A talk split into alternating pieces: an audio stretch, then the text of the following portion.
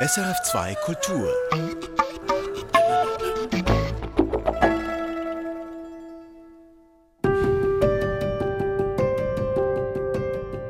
Heute gehen wir baden. Wir tauchen ab in den Bodensee. Das Wasser ist sehr klar. Heute wieder so klar wie vor 100 Jahren, dank der Kläranlagen. Aber jetzt fressen neu eingeschleppte Arten wie die Quaggamuscheln den See leer. Das ist für Wissenschaftler natürlich sehr interessant, aber für den See ist es dramatisch. Das Ökosystem der Schweizer Seen verändert sich, so schnell wie noch nie. Dass jetzt die positiven Änderungen überschattet werden von den eingeschleppten Arten, von den Änderungen durch den Klimawandel, das hat man uns nicht so gedacht. Das Plankton, die Mikrolebewesen im See, haben unterdessen so stark abgenommen, dass die Fische kaum mehr was zum Fressen finden. Die Netze der Fischer bleiben leer. Im Sommer, wenn Ferienzeit ist, die Leute wollen an den See und die wollen im Restaurant Fisch essen und wir können überhaupt nichts liefern. Oder? Und jetzt müssen die Restaurant an der Seeterrasse irgendwie russische Zander verkaufen und so. Und das ist einfach da, wo mir am meisten zu denken gibt. Oder? Der große Wandel der Schweizer Seen. Eine Sommersendung von Christian von Burg. Hinab. Das Wissenschaftsmagazin sucht die Tiefe. Die Sommerserie.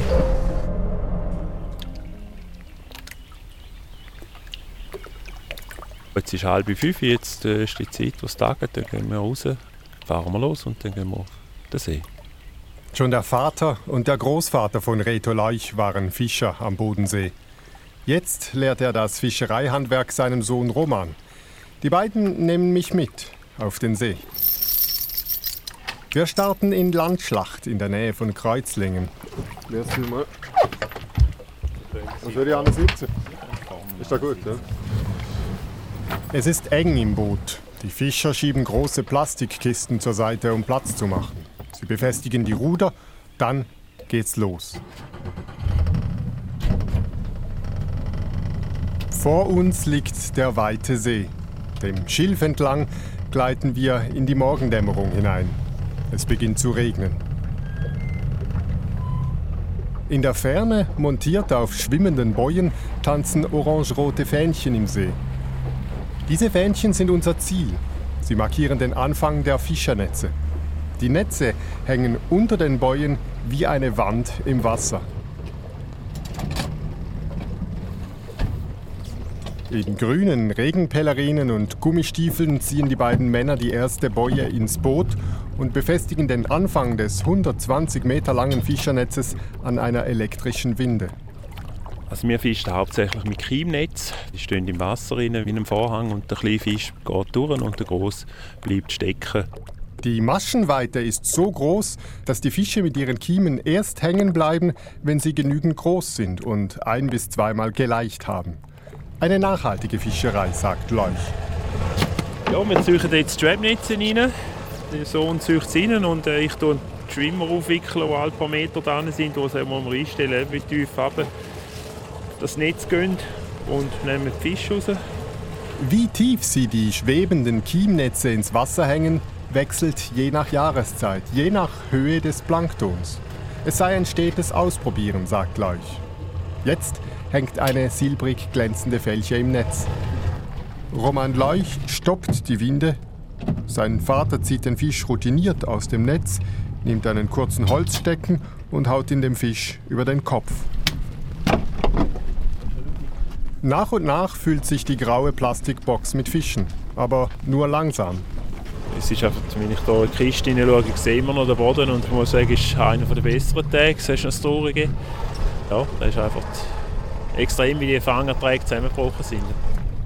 Als Reto Leuch noch mit seinem Vater unterwegs war, fingen sie fast zehnmal mehr Fische. Seither ist der See wegen der Kläranlagen viel sauberer geworden. Insbesondere auch der Phosphorgehalt nahm ab.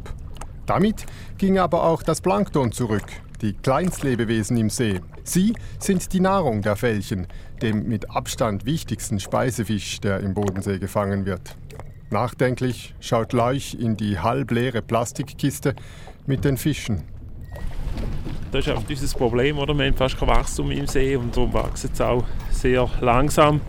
und wäre nicht mehr so groß wie früher noch. Eigentlich müsste man wieder mehr Nährstoffe in den See lassen, mehr Phosphor, sagt Leuch. Aber mit diesem Anliegen beißt er auch als Präsident des Berufsfischerverbandes auf Granit. Wir müssen an der Kläranlage schrauben, oder? Und das ist einfach politisch sehr, sehr schwierig. Früher sah man auf dem See am Morgen viele Fischerboote. Sie sammelten sich da, wo es Plankton und damit viele Fische zu holen gab. Und heute? Jetzt noch andere Fischer unterwegs? Ja, weiter unten habe ich noch den Freddy gesehen. Das ist und sonst sehe ich keinen einzigen. Oder? Also die meisten Fischer gehen gar nicht zur Zeit. Und jetzt ist Sommer, jetzt ist eigentlich die Hauptsaison. Und das ist das Brutale. Oder? Das Leben im Wasser hat sich so stark verändert, dass Reto Leuch seinen See, den Bodensee, kaum mehr kennt.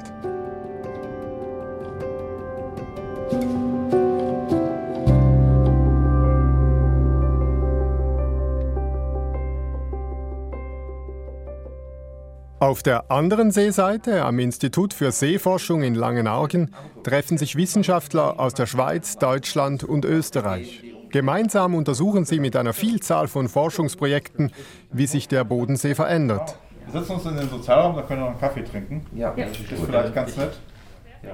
Bevor es rausgeht aufs Forschungsschiff Kormoran, besprechen die Wissenschaftler bei einer Tasse Kaffee ihr Vorgehen. Trotz des schlechten Wetters wollen sie versuchen, Bodenproben vom See zu holen. Sie sind auf der Suche nach Quagga-Muscheln, eine nur etwa 2-3 cm lange, braun gestreifte bis weiße Muschel, eine zugewanderte Art, die 2016 zum ersten Mal im Bodensee gefunden worden ist. Seither hat sich die Muschel breit gemacht, sagt der Biologe Thorsten Rennebart. Er steht unterdessen am Ufer, bereit zur Abfahrt. In dieser sehr kurzen Zeit, ich meine, das sind jetzt gerade mal sechs Jahre, hat diese Muschel wirklich den ganzen See komplett zugewachsen. Und diese explosionsartige Vermehrung haben wir alle nicht für möglich gehalten. Die Zusammensetzung der Arten im Bodensee verändert sich wirklich sehr schnell, bestätigt auch Projektleiter Piet Spark vom Schweizerischen Wasserforschungsinstitut ERWAG. Selbst er als Spezialist hätte dies nicht für möglich gehalten. Nein, ehrlich gesagt nicht. Das ist für Wissenschaftler natürlich sehr interessant, aber für den See ist es dramatisch. Der Kapitän winkt zur Abfahrt. Steigen wir ein. Ja, wir steigen ein. Ja, ja, ja. Wo, wohin gehen wir jetzt? Äh, Wir fahren mal raus. Wir wollen mal gucken, wie es draußen aus dem Hafen ist. Aber das Wetter ist schlecht, wie, wie wir sehen. Und ähm, wir wissen nicht, ob wir dort wirklich die Proben nehmen können. Langsam fährt das Schiff hinaus in den Regen. Alle zwei Wochen nehmen die Forscherinnen und Forscher Gewässerproben an verschiedenen Stellen. Der See ist Trinkwasserreservoir für fast 5 Millionen Menschen und die Wasserqualität hat sich während der letzten Jahrzehnte massiv verbessert. In den 70er und 80er Jahren war der Nährstoffgehalt im See so hoch, dass viel organisches Material wuchs. Algen, Seegras und in der Folge gediehen auch viele kleinste Lebewesen, die sich davon ernährten, erklärt Thorsten Rennebart. Wenn ich die Nährstoffverhältnisse hätte, wie ich sie in den 80ern hätte, dann hätte ich sehr viel organisches Material, was von Bakterien abgebaut werden muss. Und diese Bakterien brauchen zum Abbau Sauerstoff. In der Tiefe des Sees aber, der Bodensee ist bis zu 250 Meter tief, fehlt dann dieser Sauerstoff. Verschiedene Fischarten haben darunter gelitten oder sind sogar ausgestorben. Von den sogenannten tiefen Fischarten ist der Kilch zum Beispiel, der ist ausgestorben in der Zeit, wo also der See stark verschmutzt war. Die tiefen Saiblinge hat man lange geglaubt, dass sie ausgestorben sind. Man hat jetzt wieder ein paar Exemplare gefunden, also er ist nicht ganz ausgestorben. Vielleicht kann man ihn auch retten, aber natürlich nur, wenn der See sauber und sauerstoffreich bleibt. Im Hallwilersee oder Greifensee war die Überdüngung und damit der Sauerstoffmangel so groß, dass die Felchen dort ausstarben. Seither hat sich also vieles zum Guten verändert. Der Phosphorgehalt ist von 80 Mikrogramm pro Liter auf einen Zehntel gesunken.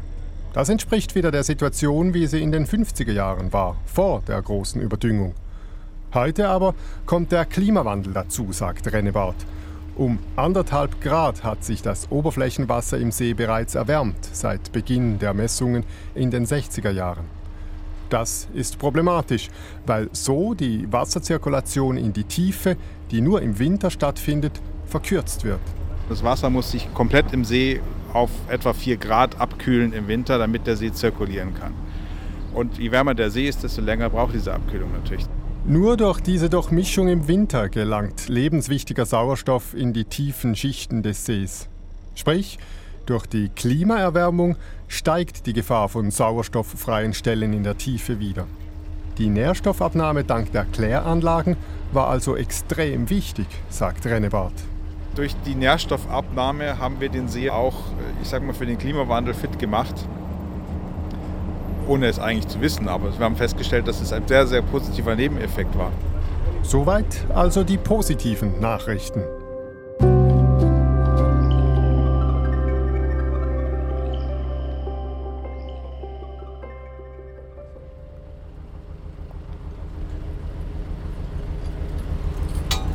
Unterdessen sind wir an der Stelle angekommen, wo die Wissenschaftler die Bodenproben nehmen wollen, in etwa 40 Metern Tiefe.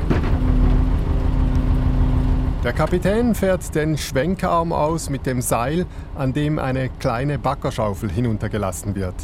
Kannst du mir ein bisschen Leine geben? Silvan Rossbacher hat als Mitarbeiter der ERWAG bereits an über 80 Stellen verteilt über den Bodensee Proben genommen. Langsam sinkt die Schaufel ins Wasser. Neben Rossbacher steht die Biologin Linda Haltiner. Sie untersucht als Doktorandin am Wasserforschungsinstitut EAWAG, wie sich die Quaggamuschel in den Schweizer Seen verbreitet. Eine Schaufel Seegrund verrate sehr viel. Nicht nur die Zahl der Muscheln sei interessant. Dann kannst du ein bisschen schauen, wie alt sie sind, um ein bisschen die Populationsdynamik äh, zu lernen, sind jetzt alles eher junge Muscheln, nur von diesem Jahr, oder hat so ältere Muscheln von den letzten zwei, drei Jahren. Ursprünglich kommt die Quagga-Muscheln aus dem Schwarzen Meer. Über Ballastwasser in Frachtschiffen, als blinder Passagier sozusagen, wurde sie vermutlich über den Rhein-Main-Donau-Kanal zu uns verschleppt. Für die Verschleppung brauche es nicht einmal die Muschel selber. Kleinste Larven im Ballastwasser der Schiffe genügten, sagt Haltiner. Die Larven die fangen so ab 40, 50 Mikrometer fangen sie an. Also von bloßem Auge sieht man die gerne, sondern die muss man wirklich unter dem Mikroskop genau anschauen, dass man es sieht. Die Quaggamuschel hat bereits zahlreiche Schweizer Seen erobert. Vor allem Bodensee, Genfersee, aber dann noch dort Neuenburgersee, Murtensee und Bielersee. Sogar im Stausee Lac de Langres in der Watt auf 1255 Meter über Meer ist die invasive Muschel unterdessen angekommen. Sie wurde wohl mit Wasser aus dem Genfersee hinaufgepumpt. Nicht nachgewiesen wurde die Muschel bisher im Zürichsee und im Vierwaldstätter See. Die Behörden versuchen die weitere Verschleppung zu stoppen oder zumindest zu verlangsamen. Denn die Muschel verstopft zunehmend auch Trinkwasserfassungen, Fischernetze und Abflussrohre. Bis jetzt hat man das Problem nicht gehabt. Das ist eigentlich ein neues Problem und so man viele Anlagen eigentlich das System zuerst entwickelt, um quasi seine Rolle mit einem entweder mit einem Druckgeschoss oder so, um da wieder Freiraum von diesen Muscheln und Schalen. Unterdessen ist die kleine Backerschaufel aus der Tiefe zurück. Der Kapitän schwenkt sie aufs Boot. Ja, schauen wir mal. Silvan Rossbacher hängt die Schaufel über ein großes Sieb, dann wird sie geleert. Ganzes Zimmer, jetzt haben wir da Stein, Muscheln und Schlamm. Jetzt waschen wir das durch das Sieb durch sehen wir da schon. Da haben wir jetzt zum Beispiel Quaggamuscheln. Aber erkennt man die, die Quaggamuscheln? Die Quaggamuschel, die vor allem am, am Boden unten ist sie wie ein Keil und die Zebramuschel wäre wie flach unten dran. Also wenn man sie auf die Hand legt, steht die Quaggamuschel eigentlich nicht, sondern sie geht auf die Seite, während die Zebramuschel die würde schön mit dem Muschelboden quasi auf der Handfläche stehen bleiben. Beides sind kleine weißliche Muscheln mit braunen Streifen. Die Zebramuschel ist bereits in den 60er Jahren aus der Schwarzmeerregion zugewandert. Sie macht aber weniger Probleme, weil sie sich nur auf harten Unterlagen ansiedelt. Die Quaggamuschel hingegen wächst auch im Schlamm. Unterdessen gibt es riesige Muschelteppiche im Boden und auch im Genfersee. Billionen von Quaggamuscheln. Und sie breiten sich immer weiter in die Tiefe aus, sagt Silvan Rosbacher. Das wusste man schon von Untersuchungen aus den großen Seen in den USA. Wir haben aus den Great Lakes gewusst, dass sie relativ weit runtergeht. Also auf 100 Meter hätte ich durchaus nicht damit gerechnet. Aber dass wir effektiv auf 250 Metern immer noch Muscheln haben, auch wenn es nur sehr wenig sind, hätte ich nicht gedacht. Die Quaggamuschel verdrängt die Zebramuschel und verändert die ganze Artengemeinschaft im See. Denn die Quaggamuscheln sind ziemlich gefräßig. Das hat Linda Haltiner im Labor untersucht. Ich habe Muscheln aus zwei verschiedenen Tiefen habe ich gesammelt, also aus 30 und aus 60 Metern. Ich habe dann alle ins Labor genommen und dann jeweils bei 4, bei 12 und bei 20 Grad geschaut, wie viel das sie effektiv fressen. Also wie viel Algen im Wasser dann sie rausnehmen. Weil es unterdessen so viele Quaggamuscheln gibt, filtrieren sie den See quasi leer. Sie fressen einen großen Teil des Planktons. Damit sind sie eine immense Nahrungskonkurrenz für alle anderen Tiere im See. Die Nahrungskette verändert sich grundlegend, denn Plankton ist die Nahrungsgrundlage für die Wasserflöhe und von da geht's weiter. Wasserflöhe sind für die Fische wie für uns eigentlich so Grundnahrungsmittel. Sprich, die Quaggamuschel sorgt dafür, dass die Fällchen noch weniger zum Fressen finden. Linda Haltiner und Silvan Rossbacher schauen sich weiter die Muscheln aus dem schlammigen Seegrund an. Wie sieht es am Genfersee aus? Siehst du dort so grosse Muscheln? Oder? Sie sind, sie sind einfach grösser. Also, also ich habe das Gefühl, sie sind grösser als die, die ich hier gefunden habe. Mhm. Und, und auch, also schöne Schalen, wirklich schöne Muscheln. Die sind, sind zum Teil tipptopp Zwerg. Können wir jetzt eigentlich Muschelsuppe machen? Ich habe es nie probiert. Rein theoretisch schon, weil sie sind glaube nicht giftig. Aber die sind nicht giftig, aber ich glaube, ich, ich stelle mir vor, dass sie gleich schmecken wie das, was wir hier raufholen. Und ja. das, und also, so das ist ein bisschen Seegrund. Ja. Also kein Miesmuschelenersatz. Nein, und viele sind etwa nur so an 2 cm und dann bräuchte ich ziemlich viel, um eine rechte Portion auf den Teller zu bringen. Keine Muschelsuppe also als Ersatz für die Fällchen.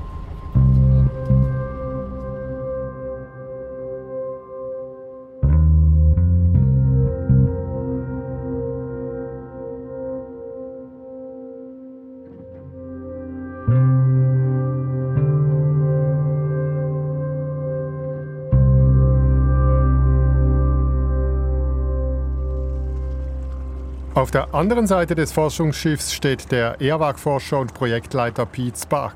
Zu Beginn hätten sie die Quaggamuscheln noch gar nicht im Visier gehabt, sagt Spark. Sie hätten vor allem andere verschleppte Arten untersucht, wie etwa die Burgunderblutalgen. Eigentlich ein Cyanobakterium, keine Alge. Im Zürichsee hat sich dieses Bakterium in den letzten fünf Jahrzehnten zum dominanten Organismus im planktischen Nahrungsnetz entwickelt. Bei einer Blüte also wenn sich die Bakterien plötzlich stark vermehren, verfärbt sich das Wasser rot und es entwickeln sich giftige Stoffe, sagt Spark. Wir haben solche Blüte hier im Bodensee gesehen und wir haben dann auch in unserem Projekt geforscht und geguckt, wie sind die Chancen, dass es nochmal wieder passiert. Aber das Projekt der Universität Zürich habe gezeigt, dass die Burgunderblutalgen für den Bodensee wohl kein größeres Problem seien. Weil der Bodensee so tief ist, bedeutet das, dass die Burgunderblutalge tiefer gehen muss im See, um, um genügend Phosphor zu tanken, sag mal. Aber die Burgunderblutalge hat Vakuolen und die können diesen Wasserdruck nicht widerstehen und platzen dann. Seine Tiefe schützt den Bodensee also recht gut vor regelmäßigen Algenblüten. Man kann die Seen nicht eins zu eins miteinander vergleichen. Je nach Größe, Tiefe und Art der eingeschleppten Arten entwickelt sich die Lebensgemeinschaft im Wasser anders. Überrascht wurden die Forscher auch von der explosionsartigen Ausbreitung des dreistacheligen Stichlings, Nachkommen von Aquariumfischen, die an vielen Orten von Menschen in die Seen ausgesetzt wurden. 50 Jahre lang lebten diese fingergroßen Fische unauffällig im Uferbereich. Jetzt gibt es Stichlinge, die auch im offenen Wasser sind. Und nicht einige Stichlinge, das sind Schwärmen. Es gibt so viele Stichlinge, dass wenn man alle Fische zusammenzählt vom See, die Fischindividuen, dass 80 bis 90 Prozent der Individuen Stichlinge sind. Und diese Stichlinge ernähren sich ebenfalls von Plankton. So, wenn das Fischfutter durch die Stichlinge gefressen wird, steht es nicht zur Verfügung für die Fällchen und für die anderen Fischen, die wir so gerne essen. Der Planktonmangel hat also verschiedene Ursachen. Und wenn man nach Nordamerika schaue, wo sich die Quaggamuschel in den großen Seen schon viel weiter ausgebreitet hat als bei uns, dann schwane ihm Übles für die Schweizer Seen, sagt Spark. Das Schlimme ist, dass wir höchstwahrscheinlich gar noch nicht am Ende sind, dass es noch viel schlimmer kommen wird. Der Umbruch der Ökosysteme in unseren Seen ist also noch immer in vollem Gange. Ökosysteme verändern sich laufend. Das Kommen und Gehen der Eiszeiten, die Besiedlung der Seeufer durch den Menschen, all das lässt sich ablesen im Sediment des Sees, sagt Piet Spark. Aber so schnell und umfassend wie in diesem Jahrhundert hätten sich die Seen noch nie verändert. Das zeigten die Bohrungen aus den Seesedimenten. Und so können wir sehen, welche Algenarten, welche so Planktonarten es in der Vergangenheit gegeben hat. Und dann sehen wir nicht solche starke Änderungen. Ich frage Thorsten Rennebart, ob er das auch so sieht. Einverstanden. Ja, absolut. Also diese rapiden, schnellen Veränderungen, wie wir sie im vergangenen Jahrhundert und auch in den letzten Jahren hatten, die sind für den See ein Novum gewesen. Oft pendelt sich das ökologische Gleichgewicht nach einer gewissen Zeit auch wieder ein. Würde sich zum Beispiel eine Muschelkrankheit breit machen oder ein Parasit, der die Quaggermuschel befällt, dann könnte der Bestand schnell wieder einbrechen. Pete Spark sagt dazu, Hoffen kann man natürlich immer. Ähm, wir wissen es nicht. Aber man muss auch ehrlich sein, das ist ein Prozess, was wir im Moment in anderen Seen in der Welt nicht sehen. Keine erleichternde Nachrichten also für die Fischer am Bodensee. Und was halten die Wissenschaftler vom Vorschlag der Fischer, wieder mehr Phosphor in den See zu lassen, damit es mehr Plankton gibt und die Fällchen wieder besser wachsen könnten? Das ist ein großer Konfliktpunkt, wo wir als Wissenschaftler sagen, auf gar keinen Fall wieder mehr Nährstoffe, weil so die Probleme mit den Quaggermuscheln haben, würden wir wahrscheinlich vor allem die Quaggermuscheln damit füttern und der Effekt an den Fischen wäre nicht zu sehen. Eigentlich, ergänzt Spark, gäbe es im See jetzt wieder so viele Nährstoffe wie in den 50er Jahren, wenn da nicht die Quaggermuschel als Supervielfraß dazugekommen wäre. Für die Fischerei gibt es Langzeitdaten, die gehen bis 100 Jahre zurück. Und ich sage immer, die Fischer von jetzt, die erinnern sich, wie viel ihr Vater und Großvater gefangen hat, aber nicht ihr Urgroßvater. Die Fängen jetzt sind vergleichbar als für 100 Jahre. In den letzten zehn Jahren ging die Zahl der gefischten Fällchen nochmals gut um die Hälfte zurück. Auch die Zahl der Berufsfischer am Bodensee hat sich in dieser Zeit fast halbiert, auf etwa 60. Und ihre Zahl wird weiter sinken. Trotzdem zeigt sich Spark optimistisch. Ich denke, es wird für einige Fischer auch in der Zukunft eine Möglichkeit geben, am Bodensee Geld zu verdienen. Rennebart sieht das auch so. Allerdings müssten wohl zunehmend andere Fischarten bewirtschaftet werden. Brachsen oder Rotaugen zum Beispiel. Solche grätenreichen Weißfische ließen sich mit speziellen Maschinen durchaus verarbeiten. Da ist eigentlich sehr viel ungenutztes Potenzial, weil Weißfische wegen ihrer Gräten oft nicht so kulinarisch beliebt waren, aber geschmacklich eigentlich gar nicht so schlecht sind. Die Fischer müssten also umdenken, sagen die Wissenschaftler. Denn Fische gäbe es wohl immer im Bodensee, nur nicht mehr so viele der beliebten Fällchen.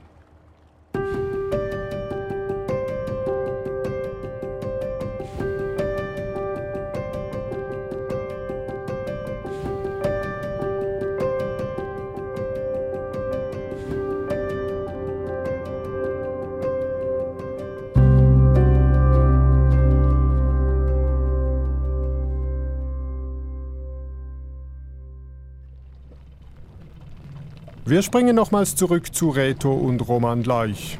Sie holen das letzte der sieben Fischernetze ein. Noch immer regnet es. Alles ist feucht und glitschig. Ausweichen auf andere Fischarten, das sei eine gute Sache, sagt Reto Leuch. Wir haben einen Verein gegründet, den Bodenseefisch, wo wir eben den Fisch fördern der weniger beliebt und bekannt sind. Eben das Rotauge, das Sie angesprochen haben, das ist einer, der ein Zyperid, der sehr viel Größe hat, darum war es ein bisschen. Gewesen. Und jetzt, heute haben wir auch technische Mittel. Wir haben auch so ein Maschinenli, wo man die Größe einschneiden kann und dann merkt man die Größe nicht mehr beim Braten. Fischhacktätschli statt Fischfilet landen dann auf dem Teller. Hauptsache Fisch aus dem Bodensee. Das Label mit dem Namen Wildfang Bodensee gibt es erst seit kurzem. Aber der allermeiste Fisch, der in den Restaurants um den See gegessen wird, stammt von woanders. Auf der Speisekarte steht dann verarbeitet am Bodensee oder etwa auch Bodensee Lachsforelle obwohl der Fisch aus Polen, Irland oder Kanada stammt. Eine Verarschung der Kundschaft sei das, sagt Leuch, aber er könne nicht mal etwas dagegen tun. Im Sommer, wenn Ferienzeit ist, die Leute wollen an See und die wollen im Restaurant Fisch essen und wir können überhaupt nichts liefern. Oder? Und jetzt müssen Restaurant an der Seeterrasse irgendwie russische Zander verkaufen und so. Und da ist einfach da, wo mir am meisten zu gibt. Oder? Früher habe er 14 Restaurants beliefert, jetzt noch eines. Sogar für den eigenen Hofladen reicht der Fisch oft nicht mehr aus. Manchmal kauft Leuch tief gekühlte Fällchen dazu aus dem Zugersee, wo es noch mehr Nährstoffe im Wasser hat. Leuch zieht eine letzte Fälche aus dem Netz. Sieben Kilo Fisch liegen jetzt in der grauen Plastikkiste. Heutzutage ein passabler Ertrag, sagt Leuch.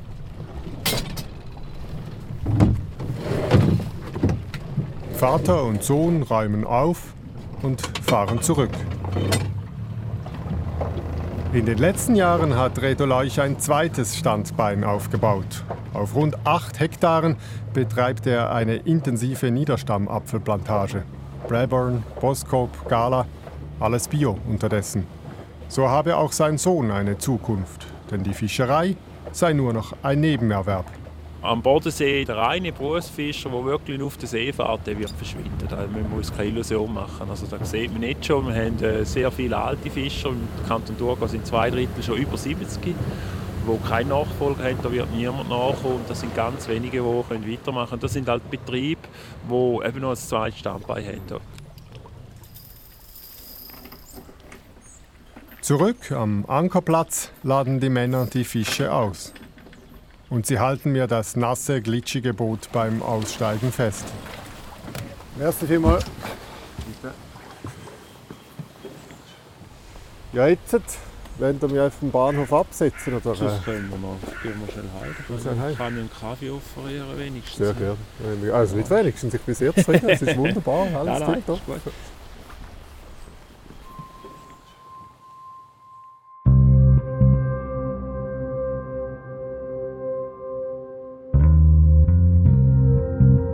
Der große Wandel der Schweizer Seen. Das war eine Sendung von Christian von Burg. Redaktion Katrin Kapretz, Technik Chris Weber. Nächste Woche tauchen wir wieder ab. Aber dann geht's mitten ins Gehirn. 10 cm tief. Sehen Sie, jetzt, jetzt sieht man die Elektrode. Er ist noch nicht am Target, er geht jetzt weiter. Voilà, fast, vielleicht noch halb Millimeter tiefer würde ich gehen. Ja. Tipptopp. Für mich, das ist perfekt. Ihren Dietschi begleitet die Chirurgin bei einer tiefen Hirnstimulation.